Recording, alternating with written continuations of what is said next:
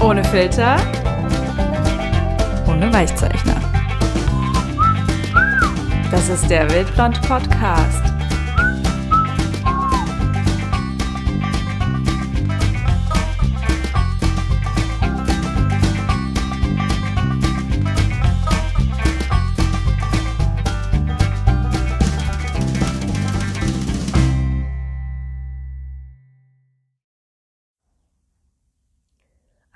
Und herzlich willkommen zur ersten Folge des Wildblond Podcasts. Was würde näher liegen, als heute mal mich selbst vorzustellen? Ich möchte euch heute erzählen, ähm, warum ich mit Wildblond angefangen habe, was ist die Intention dahinter und was werde ich in den nächsten Wochen mit diesem Podcast hoffentlich alles anstellen und warum solltet ihr unbedingt einschalten und dabei sein. Ich komme aus dem Schwarzwald. Ich bin ein richtiges Schwarzwaldmädchen einerseits, aber mein Papa kommt aus Schweden. Ich bin halb Schwedin andererseits. Irgendwie schlagen in meiner Brust immer zwei Herzen.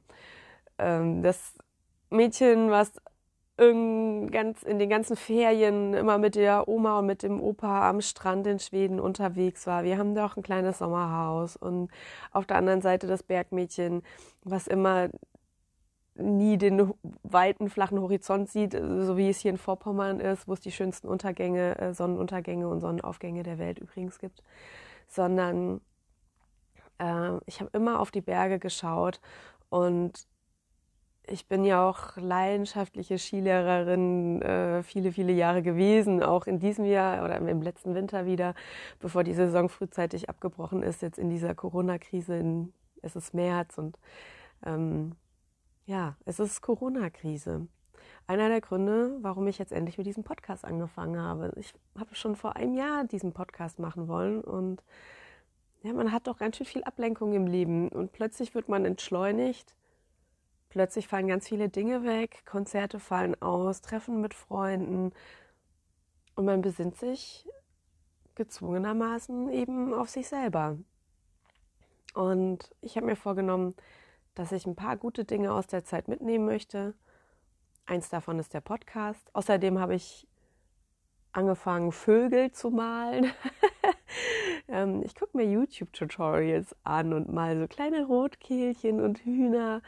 Und ja, ich beschreibe euch jetzt mal ein bisschen, wie ich gerade in dieser Corona-Krise so lebe.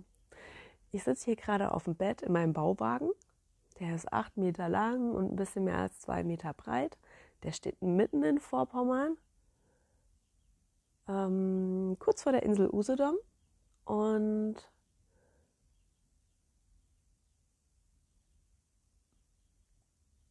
Und die Sonne scheint hier gerade rein, er ist ausgebaut, er ist gedämmt, hier steht ein kleiner Ofen drin, ein, ein schöner Holztisch, ein Kronleuchter mit so Glaselementen aus den 60er Jahren, den ich von meiner schwedischen Oma bekommen habe.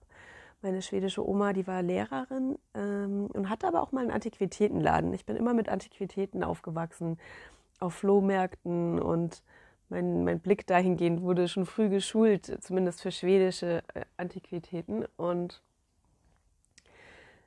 deswegen sieht dieser ganze Bauwagen ja auch so ein bisschen schwedisch aus, würde ich sagen. Neudeutsch wäre Scandi, Scandi, Scandi.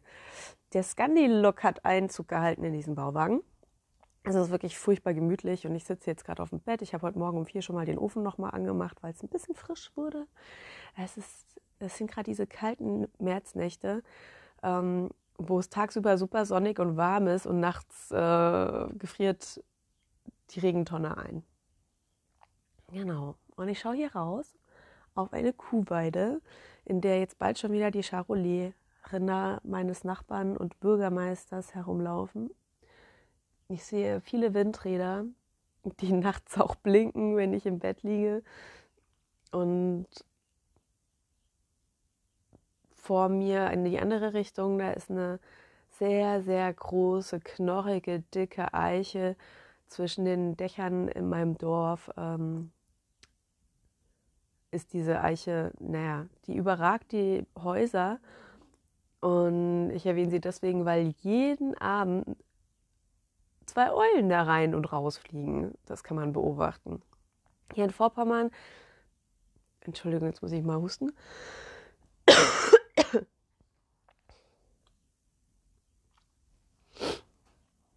Hier in Vorpommern ähm, gibt es den wunderschönsten Sternenhimmel, den man sich nur vorstellen kann.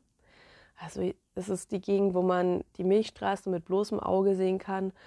Und jeden Abend, wenn ich in meinen Bauwagen reingehe, wenn ich meinen Dackel noch mal ein bisschen springen lasse oder ich weiß nicht, wenn ich halt zum Himmel schaue, ich bin, ich kann mich nicht daran satt sehen. Jede Nacht wieder schaue ich in den Himmel und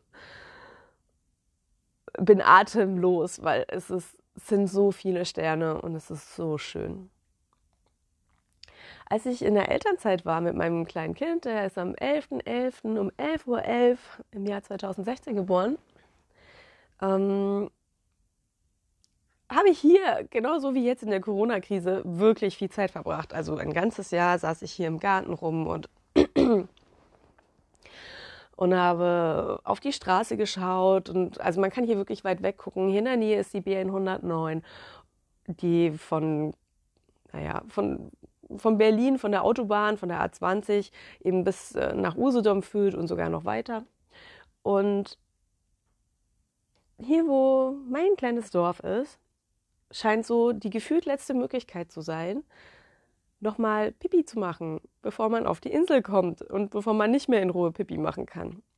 Ich habe das immer als großartigen Unique Sell Point, Entschuldigung, ich habe das immer als einen großartigen Unique Sell Point verstanden, wie das, glaube ich, die äh, Betriebswirtschaftler sagen würden.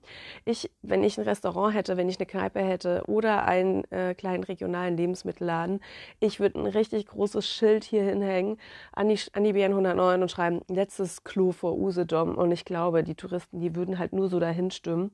Aber wie ich immer so zugeschaut habe, wie die Touristen die Berliner anhielten und ja, hier halt mal schnell in den Busch pullerten, habe ich mir immer gedacht, wie schade, dass die hier vorbeifahren.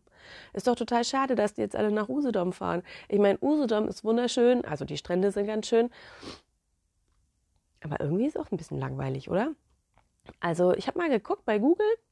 Eins der meist gegoogelten Dinge im Zusammenhang mit Usedom ist Usedom bei Regen.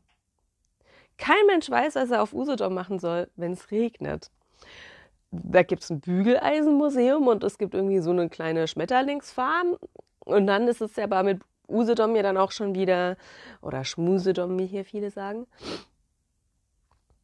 Ja, dann ist aber irgendwie dann, ne? Also wenn der Strand flach fällt, dann ist da schon nicht so viel zu tun. Und ich finde Vorpommern so wunderschön. Ich finde, Vorpommern ist das Alaska von Deutschland, auch wenn es nicht immer glücklich ist, solche Vergleiche zu machen.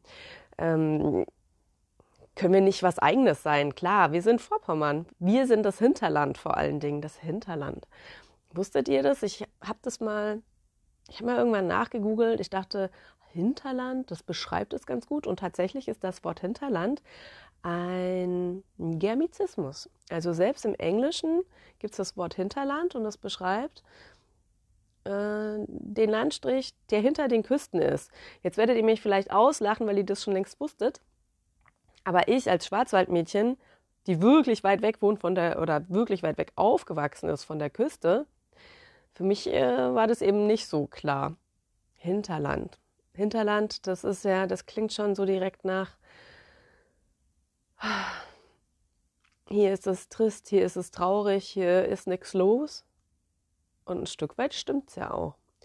Denn schon immer hat es die Menschen an die Küsten gezogen. An den Stränden da oder in der Küstennähe, da gab es die Fischer, da gab es die gute Essensversorgung, da gab es Salz, da gab es Handelware, da gab es die Hanseaten schon seit vielen, vielen Hunderten von Jahren. Da, da war was los, ne? da gab es Seefahrer und Seemannsgeschichten und Geschlechtskrankheiten wahrscheinlich auch. und leichte Mädchen und Spelunken und Bars und ähm, wo man nachts äh, vielleicht Bier aus fremden Ländern schon trinken konnte, auch schon vor 200 Jahren oder vor 500, ich weiß es ja nicht. So ungefähr stelle ich mir die Küste vor und dann haben wir das Hinterland. Hier in Vorpommern Also heute zumindest gibt es hier viele ältere Menschen mit ulkigen Hüten, die aus Kord, Kordhüten, die sind so braun oder grün, die kann man hier immer auf dem Markt kaufen. Und viele Menschen hier, die stellen das Bier an den Ofen, damit es nicht so kalt ist, bevor man es trinken muss. Das ist halt hier so eine ganz eigene Gegend. Und ich finde, hier gibt es so viel Liebenswertes und vor allen Dingen gibt es hier verdammt viel Freiheit. Denn die Kaufpreise der Häuser sind günstig, die Mietpreise sind günstig im Vergleich zur Küste in Heringsdorf. Da ist ein Quadratmeter so unfassbar teuer. Das gehört zu den allerteuersten Kaufquadratmetern in ganz Deutschland. Aber hier im Hinterland, hier kann man sich ein Haus kaufen zu den allergünstigsten Preisen in ganz Deutschland. Und man bekommt doch verdammt viel. Man bekommt, äh, und man bekommt doch verdammt viel. Man bekommt die schönsten Sonnenaufgänge der Welt. Man bekommt die schönsten Sonnenuntergänge der Welt. Man bekommt Freiheit. Man bekommt viel Platz. Im Idealfall bekommt man auch ein paar Hühner und Enten. Es gibt ja nicht umsonst auch die Pommern-Enten und es gibt auch Pommernschafe. Es gibt hier Tierrassen, die über viele, viele Jahrzehnte und noch länger gezüchtet wurden, um perfekt an die Natur und an das Klima hier angepasst zu sein. Und ja, das wollte ich, ich wollte das schon, schon lange, lange seit dem Jahr 2016, als ich mir immer dachte, wie schade, dass diese Usedom-Touristen immer an Vorpommern vorbeifahren, dass sie immer hier durchs Hinterland durchfahren. Seitdem wollte ich den Menschen irgendwie zeigen, wie schön es hier ist und wie cool die Leute hier sind. Und wir sind nicht in Berlin, wir sind nicht in der Großstadt. Hier gibt es keine äh, Großstadtjournalisten die jetzt die nächste abgefahrene Idee von irgendjemandem interviewen. Und deswegen wollte ich das gerne machen. Ich wollte gerne, ich möchte gerne zeigen, wie die Menschen hier so leben und warum es total spannend ist, mit denen zu reden und was so unsere Eigenheiten sind, was so unsere Probleme sind und warum wir es auch eigentlich nicht weiter zulassen sollten, dass hier ein Keil zwischen uns Städter, äh, also uns Landmenschen und viele Stadtmenschen getrieben wird. Denn ich glaube, eigentlich sind wir uns näher als man so denkt. Und ich glaube, vielleicht sind wir auch ein bisschen cooler, als man so denkt. Wie komme ich drauf, dass wir Landmenschen auch cool sind? Naja, natürlich, weil wir Menschen sind und jeder so seine Geschichte hat, die er erzählen kann. Aber uns bringen ganz besondere andere Dinge, die man jetzt vielleicht aus dem Stadtleben nicht so kennt. Also zum Beispiel gestern Morgen bin ich aufgewacht und habe mich gefreut und habe den Hahn gehört und mache die Tür meines Bauwagens auf und schaue raus. Und ja, leider waren meine Hühner tot. Also es waren nur noch zwei übrig. Die anderen hatten schon so das Zeitliche gesegnet, waren schon ein bisschen älter, haben mir immer treue Dienste geleistet und viele, viele Eier für mich gelegt, ähm, über die ich jedes, jeden Tag irgendwie dankbar bin. Ja, und Leider waren die zwei Hühner tot. Ich habe vergessen, nachts die Hühner einzusperren, weil ich hatte gerade Geburtstag und ich habe mir zum Geburtstag Wachteln geschenkt, von denen ich auch schon ganz lange geträumt habe. Die sind so süß und dann war ich abends halt so beschäftigt damit, die Wachteln alle einzufangen, weil es jetzt noch so kalt ist und die Wachteln sind noch so klein und ah, ich war mir jetzt nicht so sicher, ob die das bei dieser kalten Märznacht einfach so ohne Probleme draußen überstehen und oh, ich wusste nicht, ob der Käfig, den ich jetzt für die habe oder dieser Auslauf, diese Voliere, ob die schon dicht genug ist für Raubwild und hm, dann habe ich die halt alle eingesammelt abends noch im Dunkeln mit der Taschenlampe. Weil in Vorpommern ist es immer sehr dunkel, hier ist nicht alles beleuchtet und die Gärten so großrahmig. Also hatte ich eine Taschenlampe in der Hand und dann habe ich 14 Wachteln aus, ihrem, aus ihrer Voliere rausgepflückt und in den äh, Transportkäfig vom Hund reingesteckt und habe die dann, äh, ja, habe die dann reingebracht und dann habe ich leider vergessen, die Hühner einzusperren. Und es ist viele Jahre gut gegangen, wenn man mal nachts vergessen hat, die Hühner einzusperren. Auch an meinem Geburtstag hatte ich leider ein Schwein zu viel bei meinem einsamen Geburtstag und habe vergessen, die Hühner einzusperren. Da ist nichts passiert und jetzt ist es halt passiert. Nach vielen Jahren, das erste Mal, könnte auch daran gelegen haben, dass mein Dackel nicht da ist. Der wurde nämlich vor zwei Wochen überfahren und war im Krankenhaus, hatte eine schwere, komplexe Schulter-OP. Also man hat hier einen Haufen Viehzeug und mit dem Viehzeug hat man immer was zu tun, kann ich euch sagen. Und es ist auch nicht immer schön. So, und der Hahn, der lebte und die beiden Hühner waren tot. Und ich habe das gar nicht gleich gesehen, aber irgendwann merkte ich, oh, der Hahn, der hat ja gar keine Schwanzfedern mehr und ehrlich gesagt war der schon ganz schön ramponiert. Und ja, und dann hatten wir gestern zum Frühstück halt schon eine unschöne Szene quasi. Ähm, mein Dreijähriger saß da am Tisch und ich und äh, dann habe ich irgendwann gesehen, wie, wie der Hahn aussieht und dann musste Papa ran, äh, den Hahn einfangen und seinem Leid ein Ende setzen. Ja, mein Kleiner hat es mit Fassung getragen. Also es gibt ja auch Leute, die das halt von den Kindern fernhalten wollen. Das sind so Fragen. Als Städter stellt man sich unter Umständen ganz andere Fragen. Ich habe von Leuten gehört, die verbieten ihren Großeltern vor den Kindern eine Fliege totzuschlagen, sagen, oh, also das ist schon eine gewaltvolle Erfahrung, wenn man eine, eine Fliege totschlägt. Das sollte ein kleines Kind nicht sehen.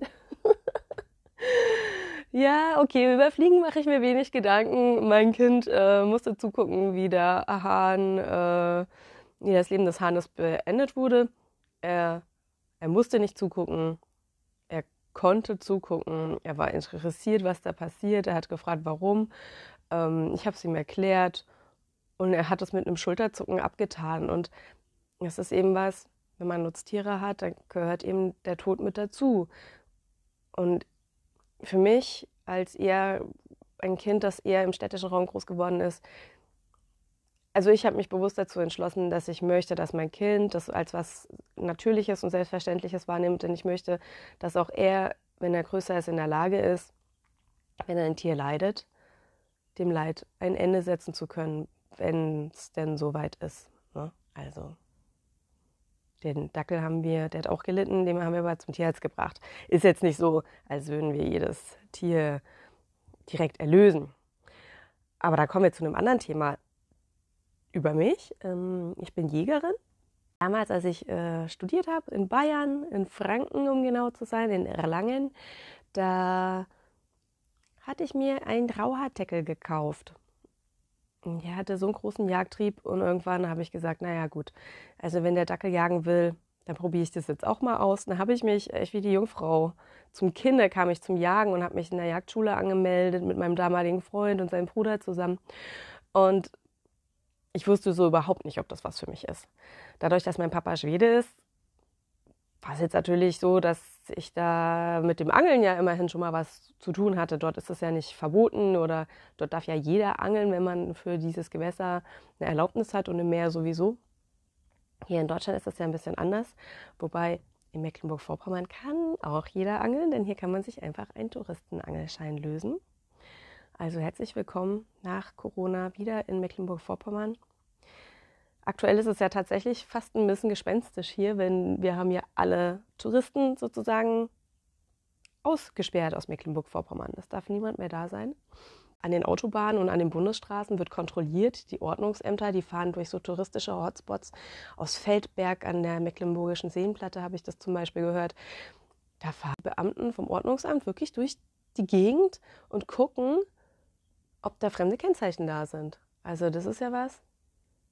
Das hätte man sich ja nie vorstellen können, dass sowas mal passiert. Deutschland ändert sich in einer extrem rasanten Geschwindigkeit. Und das Kurioseste ist, dass man sich ja irgendwie auch an alles gewöhnt. Ne? Also irgendwie, letzte Woche war ich total deprimiert. Deswegen musste ich mir Aufgaben suchen, die mich irgendwie ein bisschen fröhlich stimmen. Aber jetzt, ja, jetzt ist es so. Jetzt habe ich es irgendwie hingenommen für mich erstmal. Ähm, bei mir kommt ja hier auf dem Lande auch kein Lagerkoller auf. Und dann muss das jetzt irgendwie weitergehen. Und dann hoffen wir natürlich, dass die Touristen uns das nicht übel nehmen, dass wir unsere wenigen Krankenhäuser, die wir haben, für uns brauchen vielleicht und wiederkommen nächstes Jahr. So, nun bin ich aber so ein bisschen vom Thema abgekommen. Äh, ich wollte ja gerade so ein bisschen von, von der Jagd noch erzählen. Also, wie gesagt, ich kam so wie die Jungfrau zum Kind und habe mich einfach angemeldet, mich auf dieses Abenteuer eingelassen und heute bin ich so froh, dass ich das im Studium gemacht habe. Damals hatte man einfach noch eine andere Zeit. Ne? Da war die Zeit einfach noch flexibel einteilbarer.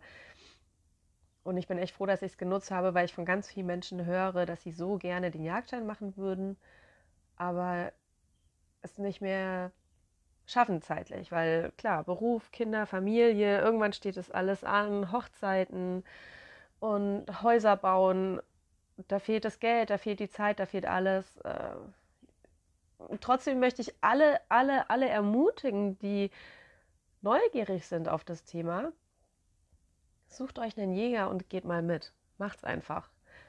Wenn ihr hier in der Nähe wohnt und ihr wollt mal das Jagen kennenlernen oder wenn ihr auf Usedom seid, meldet euch bei mir im Zweifel oder ich organisiere euch Leute. Ich hoffe, ich verspreche jetzt nicht so viel. Es werden aber schon keine tausend Anrufe kommen. Also probiert es einfach mal aus. Seid mit dabei, geht mit raus, guckt auf den Boden, lest die Fährten, guckt, welche Spuren im Matsch sind, lernt die Natur neu kennen, wie schön es ist, wenn es geregnet hat und man wirklich sieht, was ist da eben langgelaufen, wenn man plötzlich den Blick schult und jeden Hasen, jeden Fuchs am Horizont sieht, selbst wenn man kein Fernglas dabei hat, selbst dann, wenn man es nicht genau erkennen kann, man weiß, da ist er. Man weiß, da hinten steht was. Man, man trainiert seine Sinne und seine Fähigkeiten. Ich bin nicht so der typische oder bis jetzt zumindest noch nicht so der, die passionierteste Schwarzwildjägerin. Also nachts sich raussetzen, das war für mich nie so richtig attraktiv. Ich liebe es wirklich, wenn es dunkel ist, es ist Nacht, man klettert auf den Sitz. Ich finde es auch immer ein bisschen unheimlich, ehrlich gesagt.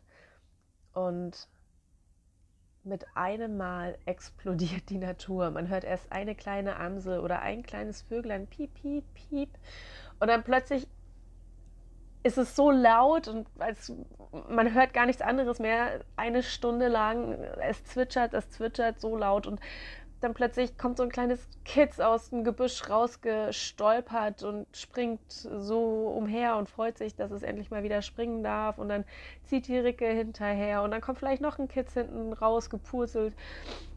Das sind so Momente, ne? Oder wenn man irgendwo Jungfüchse beobachtet. Ich habe letztes Jahr im Sommer auf einer frisch gemähten Wiese habe ich zwei junge Füchse beobachtet. Die sind immer so auf die Hinterpfoten und haben sich wie so Kängurus beboxt gegenseitig. Das war total niedlich. Und was habe ich noch für Momente? Ja, weiß ich nicht. Wenn da, wenn da das, die Hirschmutter, das Hirsch, das Rotwildtier herauskommt, isst was, trinkt was, löst sich, um dann wieder sich für ihr Kind aufzuopfern. Welche Mutter kennt das nicht, diese Momente? Ich bin so ein richtiger, ja, was soll ich sagen? Ich bin halt ein Schwarzwaldmädchen, ne? Äh, ich bin auch so jagdlich mehr im Forst groß geworden. Äh, und wenn es zwischendrin hier übrigens so macht, das tut mir total leid, aber ich kann das Internet nicht ausschalten, weil auf meinem Handy gleichzeitig das Babyphone läuft. Ich bin ja eine Mutter im Corona-Zeitalter und das Kind ist natürlich zu Hause bei mir. Es gibt keine Kita mehr. Und das nutze ich natürlich jeden Moment. Also ich bitte euch, das an der Stelle zu entschuldigen. Aber zurück zum Thema. Ich bin halt eben so ein, ja, ich bin mehr so der Rehwildjäger, sagen wir es mal so. Auch gerne ein Schwarzwildjäger. Ich befreunde mich gerade mit dem Thema Fallenjagd. Ich mag es aber wirklich sehr gerne, wenn der Tag beginnt. Ich gehe gerne zur Jagd, wenn es hell wird oder wenn es hell ist, also zum Sonnenaufgang und zum Sonnenuntergang. Das sind so Momente, die die, die Jagd so schön machen, Sonnenaufgänge. Ich habe es ja, glaube ich, schon ein oder zweimal schon in dieser Folge erwähnt. Ich liebe, ich liebe Sonnenaufgänge und ich liebe Sonnenuntergänge. Ich liebe Sonnenaufgänge aber ein bisschen mehr. Ich liebe den Moment, wenn man morgens die Hühner rauslässt und die Sonne geht auf. Ich nehme da auch immer mein Handy mit und mache noch ein Foto und manchmal auch 100. Also ich, mein Handy ist voll mit Sonnenaufgängen. Was ich jetzt letzten Sommer auch erleben durfte, kennenlernen durfte für mich, war, dass ich, jetzt ist mein Kleiner so groß, dass man sich dann nachts öfter auch mal weiter entfernt und der bleibt bei Papa und so weiter. Man kauft sich Därme beim Metzger und füllt sie und solche Sachen. Das ist schon, ja, es ist, es ist ein neues Leben, das man beginnt, wenn man Jäger wird, weil man sich mit ganz vielen Dingen beschäftigen kann. Plötzlich kann man ja, man pachtet ein Revier und dann fährt man da durch und dann überlegt man sich, wie kann ich die Struktur noch besser machen. Ich habe zum Beispiel für Vorpommern ein relativ klein strukturiertes Revier.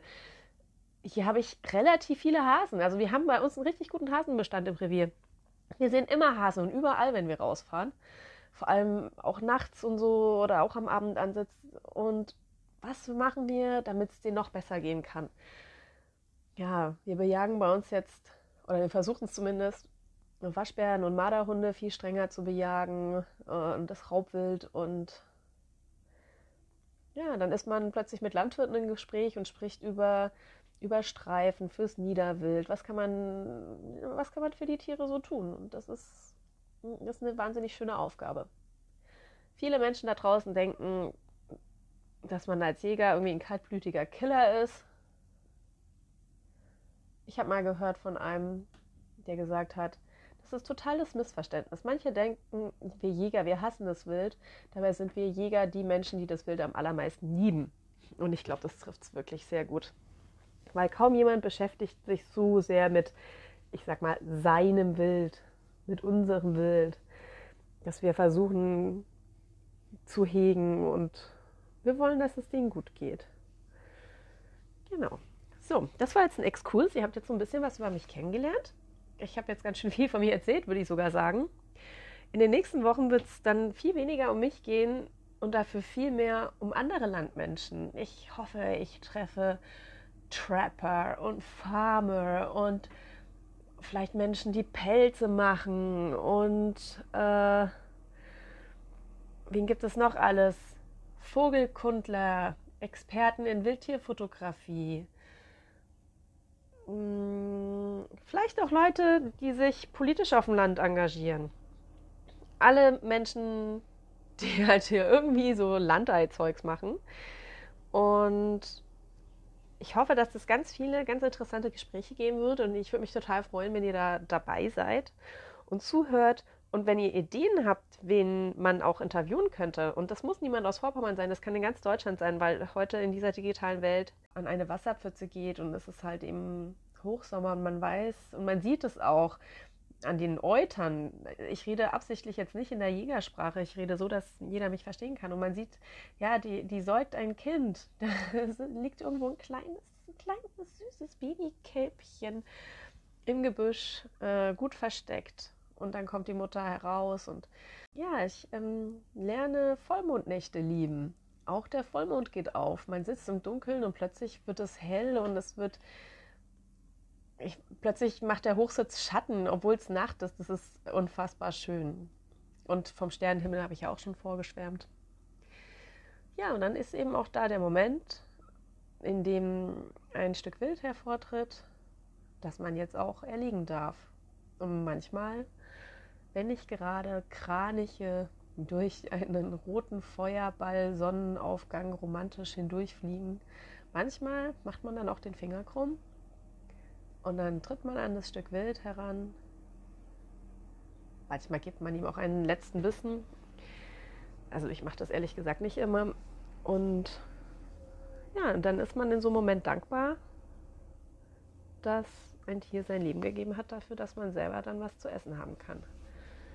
Ich mache das eigentlich ganz gerne. Ich breche gerne auf. Ähm, das ist ja das Ausweiden von dem Tier. Das muss man immer machen, damit die Temperatur schnell sinken kann, damit das Fleisch nicht verdirbt. Das heißt also die ganzen Innereien, vom Schlund über Herz, Lunge, Nieren, Leber und so weiter. Der Magen, der Darm, das muss alles raus und zwar so schnell wie möglich. Und dann wird das Tier in die Kühlung gehangen und auch danach das Zerwirken, das ist was, das mache ich selber und ich mache das auch wirklich gerne. Also wenn ich diese Fleischqualität sehe, ich liebe Landwirte, ich liebe euch, ich liebe alle eure Produkte, die ihr herstellt, das wisst ihr. Aber ich weiß nicht, wahrscheinlich liegt es daran, dass ich selten ein ganzes Schwein vor mir liegen habe. Mich, macht, mich erfüllt es irgendwie total mit Stolz, wenn ich so ein Rehwild zerwirke, zerlege und, und diese, wie, wie, wie zart dieses Fleisch ist, wie perfekt diese Maserung, ich kann es gar nicht beschreiben, das macht mich einfach stolz, das macht mich total stolz. Dann fängt man an mit so Dingen wie Wurst zu experimentieren, können wir ja wirklich mit jedem sprechen ich würde mich total freuen, wenn ihr mir einen Tipp da lasst. Schreibt mir, schreibt mir eine E-Mail, schreibt mir auf äh, Instagram, folgt mir auf Instagram, ich bin wildblond. Folgt mir auch gerne auf Facebook, auch da bin ich wildblond, ihr könnt mich da überall erreichen. Und außerdem würde ich mich natürlich total freuen, wenn ihr mir sonst auch Fragen da lasst. Habt ihr noch Fragen an mich? Habe ich irgendwas nicht beantwortet? Ist irgendwas unklar geblieben? Habt ihr Ideen, was euch total interessieren würdet? Vielleicht hört ihr ja aus einer Stadt zu, vielleicht seid ihr Usedom-Touristen. Ihr wollt wissen, was kann man hier auf dem Festland machen? Ich wäre total glücklich, würdet ihr hier mitmachen und würdet ihr hier ein Teil des Podcasts sein. Bis dann. Ich freue mich auf jeden Fall total auf die nächste Zeit und ich bin froh, dass ich es jetzt einfach mal angefangen habe. In dem Sinne wünsche ich euch einen schönen Tag und alles Liebe und alles Gute aus Vorpommern. Und wir hören uns. Ciao.